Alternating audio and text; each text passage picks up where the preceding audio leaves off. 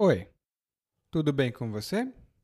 Welcome to Intermediate Portuguese, the only podcast that truly helps you tell your story in Portuguese the way you do in your native language. This is Ellie coming to you from Salvador, Bahia. And today, after listening to this episode, you'll have some good words to talk about the expectations that one has uh, for one's life and what actually comes true. Um, I actually wanted to talk about dreams, but that's going to be the topic of a future episode because today we're going to talk about what we expected for our life and what it turned out to be. Again, if you have access to the learning guide, you're going to see more expressions, uh, a few stories that I include at the end, and also additional explanations, ex- uh, explications, as we say in Portuguese, and more information on the expressions and how to use them and more examples. If you would like to have a sample of what a learning guide looks like and how it can help you, uh, you can go to PortugueseWithEli.com forward slash school. Again, it's PortugueseWithEli.com forward slash school, and you'll be able to claim your free copy of one of the learning guides for one of the recent episodes. Agora, vamos começar com o episódio 149, que é um episódio bem avançado. Começamos no 110, hoje estamos no 149. E o episódio 149 é Quando eu crescer.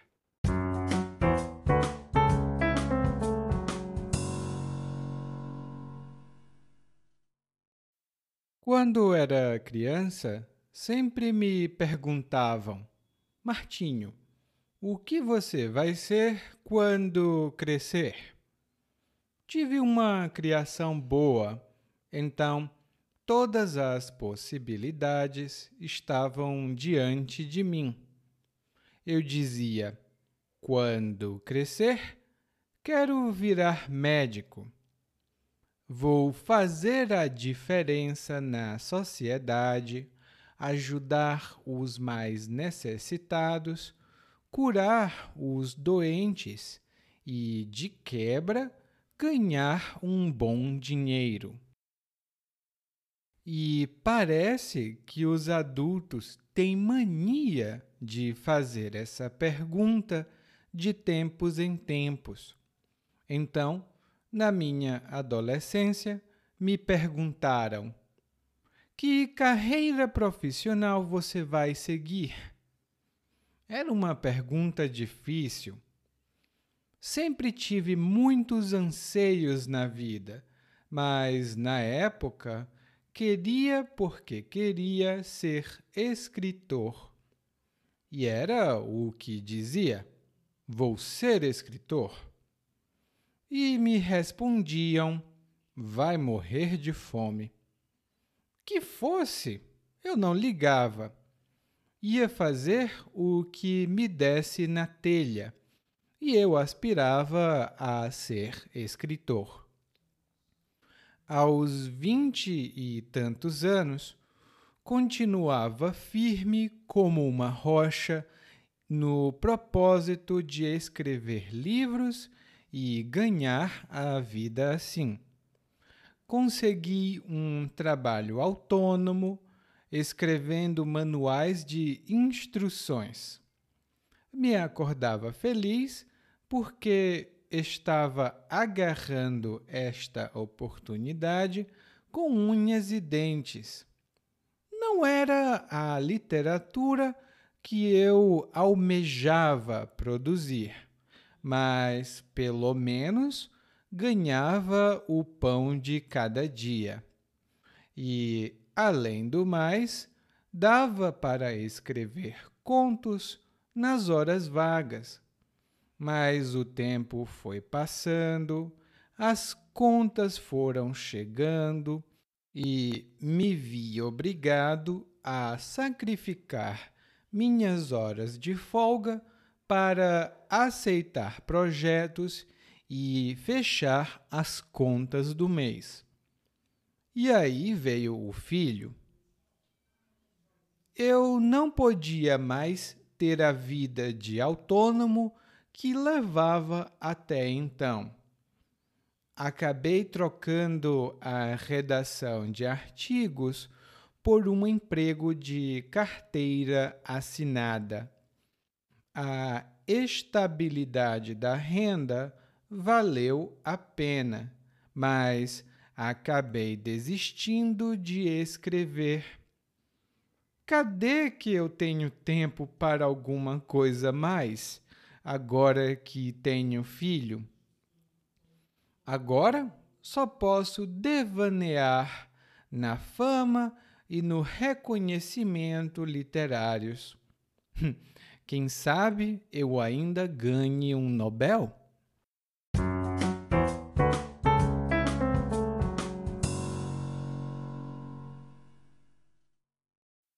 Hoje o nosso narrador começa falando sobre a infância dele, a época em que ele era criança. E ele diz que quando era criança, as pessoas perguntavam, e provavelmente eram os adultos, os adultos perguntavam para ele: Ah, o que você vai ser quando você crescer? Essa é uma pergunta muito comum. E crescer aqui significa ficar grande, ficar mais maduro ou mais madura. Por exemplo, eu cresci nessa cidade, mas hoje eu não a reconheço. Ou seja, eu fui criança, fui adolescente e cheguei à fase adulta nessa cidade. Ah, eu cresci aqui, mas hoje eu não a reconheço. essa é a minha cidade natal. Bom, essa pergunta, o que você vai ser quando crescer, é muito comum aqui no Brasil. Eu acho que também é muito comum no seu país. Se for pouco comum, me diga depois, tá bom? E o narrador conta que ele teve uma boa criação.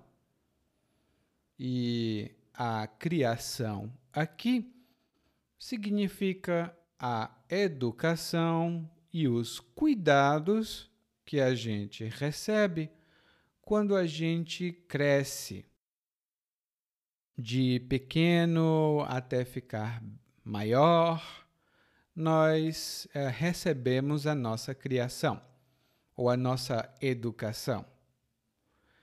Criar, inclusive, é uma palavra muito comum para dizer é, alimentar, educar e cuidar dos filhos. Nós dizemos criar filhos.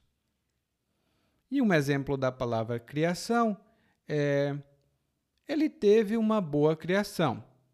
Seus pais deram a ele boa educação e ele teve acesso a tudo do bom e do melhor. Ou seja, ele teve uma criação muito boa. O narrador diz então que teve uma criação boa e que todas as possibilidades estavam diante dele. E diante é uma palavra muito boa e significa na frente, né? de frente, que é uma outra palavra muito boa.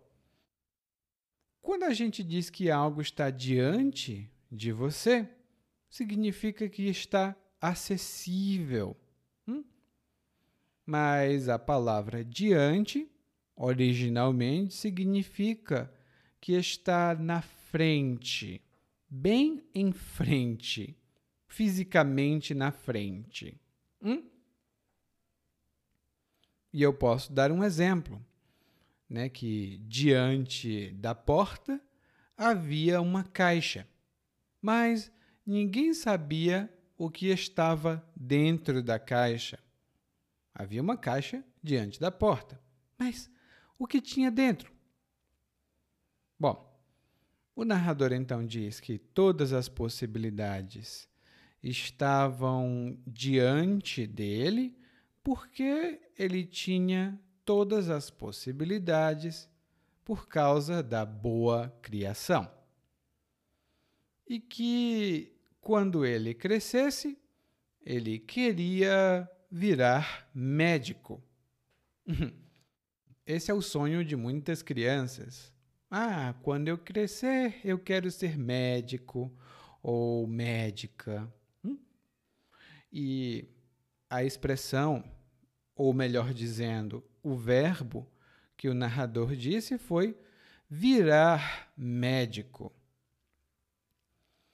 E quando nós dizemos virar e uma profissão, isso significa que antes você não era e agora você se tornou ou vai se tornar aquela profissão.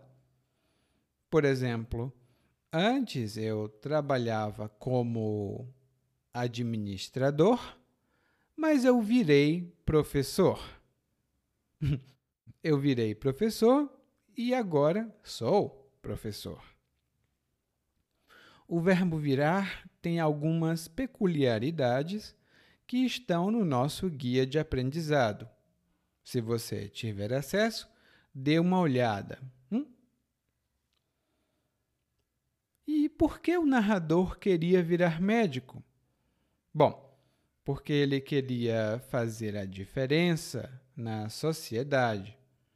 Ele queria ajudar os mais necessitados e, de quebra, ganhar um bom dinheiro. Ele queria fazer a diferença, ajudar os mais necessitados e, de quebra, ganhar um bom dinheiro. E aqui nós temos três ótimas expressões. A primeira é fazer a diferença. E fazer a diferença significa fazer algo relevante, algo que tem impacto na vida de outras pessoas. Por exemplo, os jovens de hoje querem fazer a diferença no mundo.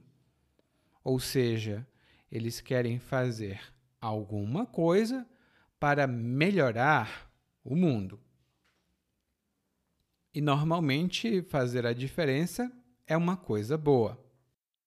Não é muito comum fazer uma diferença negativa. É possível, mas é pouco comum. Hum? A segunda expressão é os necessitados. E o necessitado ou a necessitada é uma pessoa que não tem as condições mínimas para sobreviver. Essa pessoa tem dificuldades financeiras e provavelmente ela não consegue comer o suficiente. Ela necessita de ajuda. Por isso, ela é uma pessoa necessitada. E um exemplo que eu dou é um dos nossos princípios é cuidar dos mais pobres e dos necessitados. Um dos nossos princípios é cuidar dos mais pobres e dos necessitados, porque todos precisam de ajuda é uma palavra, infelizmente, muito comum. E a outra expressão desse ponto é de quebra. E normalmente, quando a gente usa de quebra, a gente apresenta um ponto positivo e que a gente não esperava como resultado de outra coisa. A explicação é um pouco complicada, então eu vou dar um exemplo.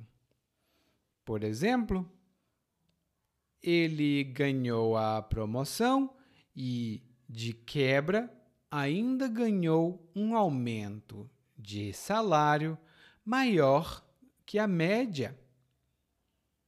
Ele ganhou a promoção e, de quebra, ainda ganhou um aumento de salário maior do que a média. E o aumento de salário não é uma coisa esperada. Normalmente ela não vem, é, pelo menos não tão grande, depois de uma promoção no trabalho. Mas, como ele ganhou adicionalmente, ele ganhou de quebra. e foi uma coisa muito boa. E normalmente, quando a gente diz de quebra, é uma coisa muito positiva.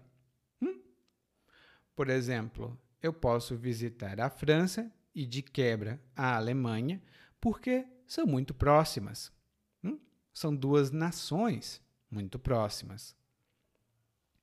No guia de aprendizagem, nós vamos ter mais exemplos desta palavra, porque ela é muito comum. Hum? Bom, daí o narrador fala que os adultos têm mania de fazer essa pergunta de tempos em tempos. E a pergunta é: o que você vai fazer quando crescer? Bom, o narrador diz que os adultos têm mania de fazer a pergunta. E quando a gente diz que alguém tem mania de fazer alguma coisa, isso significa que alguém habitualmente faz essa coisa e nós achamos que essa coisa não é positiva, não é boa. Por exemplo, minha mãe tem mania de fumar cigarro dentro de casa. Ah, minha mãe tem mania de fumar cigarro dentro de casa. Quando alguém tem mania de fazer alguma coisa, normalmente essa é uma coisa negativa. Ela tem o costume, ela tem o hábito negativo de fazer alguma coisa. Eu, por exemplo, tenho mania de comer muito antes do almoço. Não é bom, mas eu tenho mania de comer antes do almoço. E de tempos em tempos, que é outra expressão que o narrador utilizou, de tempos em tempos significa de vez em quando. Às vezes, é uma expressão mais informal. Por exemplo, de tempos em tempos chove mais forte na nossa cidade. De tempos em tempos chove mais forte. De vez em quando chove mais forte. E o narrador disse que na adolescência, ou seja, no período em que o narrador foi adolescente, ele tinha muitos anseios. E o anseio é o desejo, é a vontade que você tem de fazer alguma coisa, ou vontade de alguma coisa. Por exemplo, o anseio dos jovens hoje é a igualdade para todos. Eles têm esse anseio pela igualdade. No nosso guia de aprendizagem desse episódio, nós temos algumas informações sobre a palavra anseio e algumas palavras derivadas. Dê uma olhada quando possível. Bom, o narrador diz que sempre teve muitos anseios, ou seja, muitos desejos, mas na época Ele queria porque queria ser escritor. Na época, ele queria porque queria ser escritor. E na época aqui significa naquele tempo, lá no passado. Ou seja, quando ele era adolescente, aqui, naquela época, ou na época. Hum? E ele diz então que na época ele queria porque queria. Ele queria porque queria. E quando alguém quer porque quer fazer alguma coisa, por exemplo, eu quero porque quero, você quer porque quer, ou eu quis porque quis, isso significa que nós queremos com muita insistência, aparentemente não tem razão, mas isso não importa. Nós realmente queremos isso que nós queremos. No guia de aprendizagem, nós temos alguns exemplos mais, mas aqui eu posso dar o exemplo. A Marília quer porque quer me visitar, mesmo sabendo que eu não recebo ninguém por causa da pandemia. A Marília quer porque quer me visitar, mesmo sabendo que eu não recebo ninguém por causa da pandemia.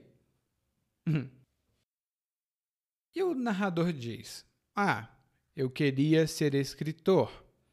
E as outras pessoas diziam: hum, Não é uma boa ideia. E o narrador diz: Eu vou fazer o que der na telha. eu vou fazer o que der na telha. E dar na telha, por exemplo, quando alguma coisa dá na telha de alguém, isso significa que essa pessoa tem uma ideia, mas essa ideia é repentina e provavelmente é uma vontade, é um desejo que alguém tem. Por exemplo, agora na pandemia, me deu na telha tocar piano. Agora, na pandemia, me deu na telha tocar piano. Eu nunca toquei piano na minha vida, mas de repente eu ah, senti a inspiração. Bom, não me deu na telha tocar piano, mas me deu na telha ser esportista. Lá no guia de aprendizagem, como sempre, temos mais exemplos do uso dessa expressão. E o narrador diz que, na época, ele também aspirava a ser escritor. Ele desejava ser escritor, hum? que é aspirar o verbo. Os anos passaram para o narrador mas ele continuava firme como uma rocha. E quando a gente diz que alguém está firme como uma rocha, isso significa que essa pessoa está muito firme, ela não muda, ela não não renuncia, ela não diz: ah, eu quero parar. Não, ela continua firme como uma rocha. Hum? E normalmente nós falamos disso como é, quando alguém faz muito esforço e continua fazendo esforço, nós dizemos que alguém está firme como uma rocha. Ela está inabalável. Hum? E ele continuava firme como uma rocha no propósito, no objetivo, hum? no propósito de escrever livros e ganhar a vida assim, desse jeito. Ganhar a vida significa ganhar o básico para sobreviver. A gente começa a ganhar a vida quando a gente trabalha, normalmente. Antes disso, talvez os nossos pais, hum?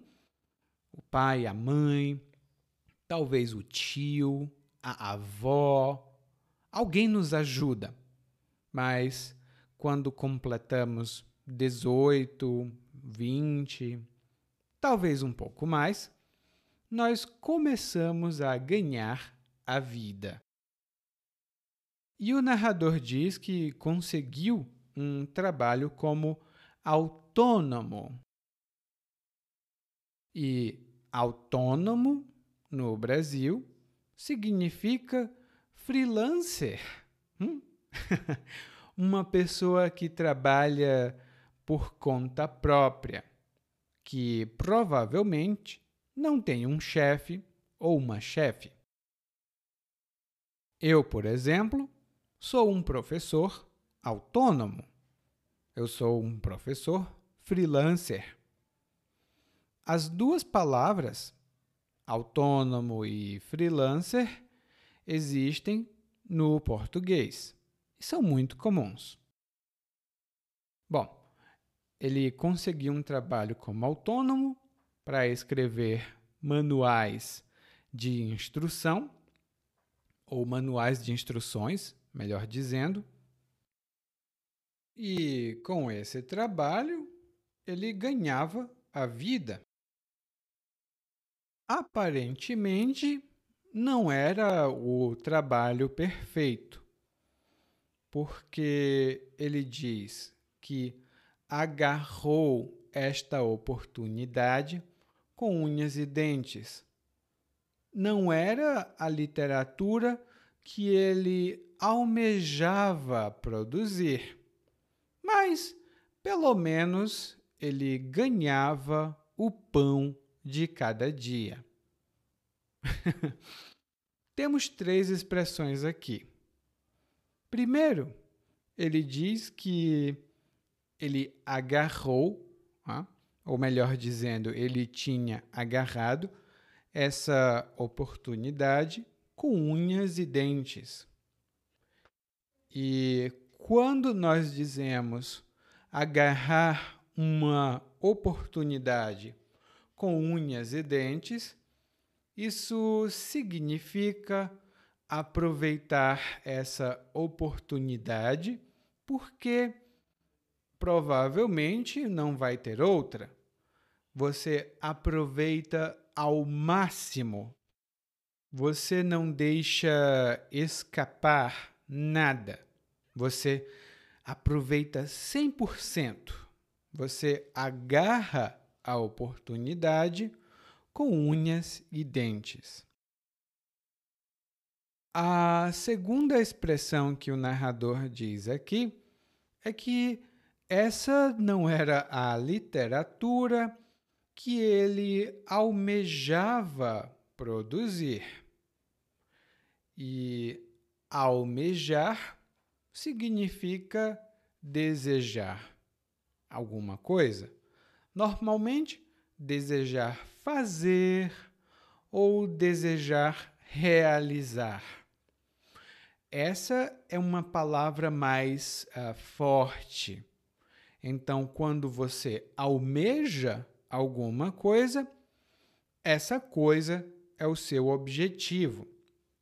Por exemplo, eu almejo ficar fluente em russo.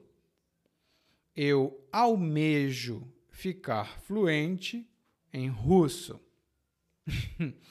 é um pouco difícil, mas eu almejo é, alcançar a fluência. Hum?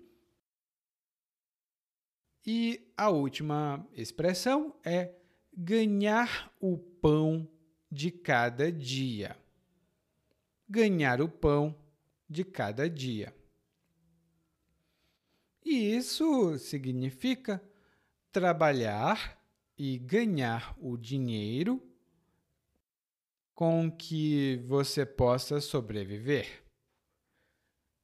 É, você trabalha todos os dias, recebe o seu salário, então você está ganhando o pão de cada dia. E o narrador diz: Bom, eu também podia escrever contos nas horas vagas. O conto é um tipo literário, é um gênero literário, e ele é mais curto, ele é menor do que o romance. Nós temos poesia, ou melhor dizendo, o poema, o conto, o romance, a novela. Lá no guia de aprendizagem, vamos ter mais informações sobre isso, mas basta saber que o conto é uma história mais curta, uma história de ficção, não é uma história real. Hum? E o narrador diz que era possível escrever contos nas horas vagas. E quando nós falamos sobre horas vagas, nós estamos falando sobre horas livres. Horas em que não trabalhamos, nem fazemos outra coisa de obrigação. Por exemplo, eu sou professor, mas nas horas vagas eu também gosto de escrever. Eu sou professor, mas nas horas vagas eu também gosto de escrever. não é mais verdade. Antes eu gostava, mas agora não gosto muito de escrever porque eu tenho um problema nos braços. Não é muito bom escrever. E então o narrador diz que o tempo foi passando e as contas continuaram chegando. Então ele precisou sacrificar as horas de folga, ou seja, ele precisou sacrificar as horas é, vagas para trabalhar e fechar as contas do mês. E quando você sacrifica uma coisa por outra, isso significa que você renuncia uma pessoa, por exemplo, pode dizer: Ah, quando eu não tinha filhos, eu gostava de ir para festas, gostava de me divertir, de sair, mas agora que eu tenho filhos, eu preciso sacrificar a minha diversão pela educação do meu filho. Ou seja, eu não me divirto mais porque assim eu posso oferecer uma educação melhor. Hum? E muitas pessoas, infelizmente, precisam fazer muitos sacrifícios na vida. E o narrador, então, sacrificou as horas de folga, ou seja, ele começou a trabalhar mais para fechar as contas do mês. E quando a gente diz isso, fechar as contas do mês, isso significa pagar todas as contas que nós temos: alimentação, água, luz, aluguel. Se você paga tudo, você consegue fechar as contas no fim do mês. Se você não consegue pagar tudo, então você não está fechando as contas no final do mês. Muitos brasileiros, infelizmente, não conseguem fechar as contas no fim do mês. Eles têm problemas financeiros. E o filho do narrador nasceu, um bebê. E por causa disso, o narrador não podia continuar é, trabalhando como autônomo, como freelancer porque até então, até o nascimento do filho dele, ele vivia muito bem. Mas agora ele era responsável. Então, ele precisou trocar o trabalho de escritor por um trabalho fixo, um trabalho estável de carteira assinada, que é um trabalho registrado. Se você tiver acesso ao guia de aprendizagem, você vai ver algumas notas sobre isso. E o narrador diz então: Bom, a estabilidade valeu a pena, mas eu desisti de escrever eu desisti de escrever. E quando você desiste de fazer alguma coisa, isso significa que você renuncia àquela coisa. Você abandona aquela coisa porque não é bom, não vale a pena ou você não consegue fazer. Por exemplo, ai, ai, ai, eu estudo francês todos os dias, mas eu não consigo entender nada. Eu acho que eu vou desistir desse idioma. Eu acho que vou desistir desse idioma. É muito difícil. Eu não entendo nada. Bom, esse sou eu, mas eu ainda não desisti. Eu continuo firme e forte no propósito de aprender francês. É difícil, mas é possível. O narrador então faz uma pergunta: Cadê que eu tenho tempo? Cadê que eu tenho tempo? Quando a gente começa uma pergunta com a, a expressão cadê que a gente não quer a resposta. É uma pergunta retórica. A gente já sabe a resposta, mas a gente faz a pergunta só para fazer. É um efeito. Por exemplo, a Maria disse que viria para minha casa para ajudar a organizar tudo. o domingo passou e cadê que a Maria veio? Ela promete que vem ajudar, mas ela nunca vem. Cadê que ela veio? Lá no guia de aprendizagem, nós temos uma nota especial sobre essa palavra, cadê, porque ela é muito utilizada no português brasileiro. Hum? E no final, o narrador diz: ah, agora só posso devanear na fama e no reconhecimento literários. Agora só posso devanear. E devanear aqui significa que o narrador cria fantasias, ele cria imagens, ele, ele usa a imaginação para pensar em algo que provavelmente nunca vai ser realidade.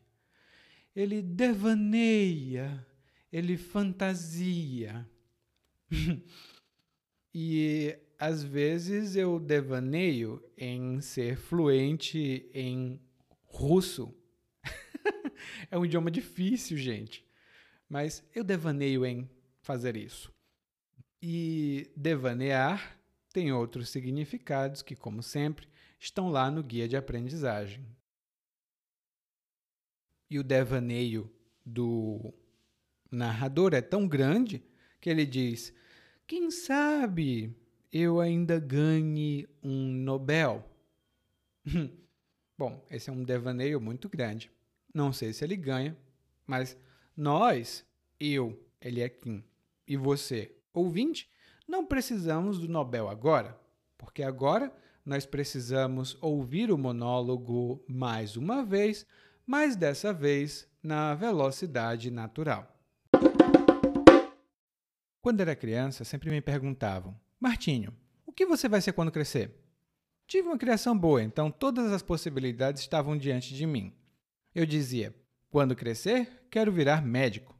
Vou fazer a diferença na sociedade, ajudar os mais necessitados, curar os doentes e, de quebra, ganhar um bom dinheiro. E parece que os adultos têm mania de fazer essa pergunta de tempos em tempos. Então, na minha adolescência, me perguntaram: que carreira profissional você vai seguir? Era uma pergunta difícil. Sempre tive muitos anseios na vida, mas na época queria porque queria ser escritor. E era o que dizia: vou ser escritor. E me respondiam: vai morrer de fome. que fosse, eu não ligava. Ia fazer o que me desse na telha, e eu aspirava a ser escritor. Aos vinte e tantos anos, continuava firme como uma rocha no propósito de escrever livros e ganhar a vida assim. Consegui um trabalho como autônomo, escrevendo manuais de instruções. Me acordava feliz porque estava agarrando esta oportunidade com unhas e dentes. Não era a literatura que eu almejava produzir, mas pelo menos ganhava o pão de cada dia. E além do mais, dava para escrever contos nas horas vagas. Mas o tempo foi passando, as contas foram chegando e me vi obrigado a sacrificar minhas horas de folga para aceitar projetos e fechar as contas do mês. E aí veio o filho. Eu não podia mais ter a vida de autônomo que levava até então. Acabei trocando a redação de artigos por um emprego de carteira assinada. A estabilidade da renda valeu a pena, mas acabei desistindo de escrever. Cadê que eu tenho tempo para alguma coisa mais? Agora que eu tenho filho? Hum, agora eu só posso devanear na fama e no reconhecimento literários. Quem sabe eu ainda ganho o Nobel? Oi, tudo bem? Provavelmente você escuta nosso podcast há algum tempo. Bom, se não for o caso, eu me apresento para você.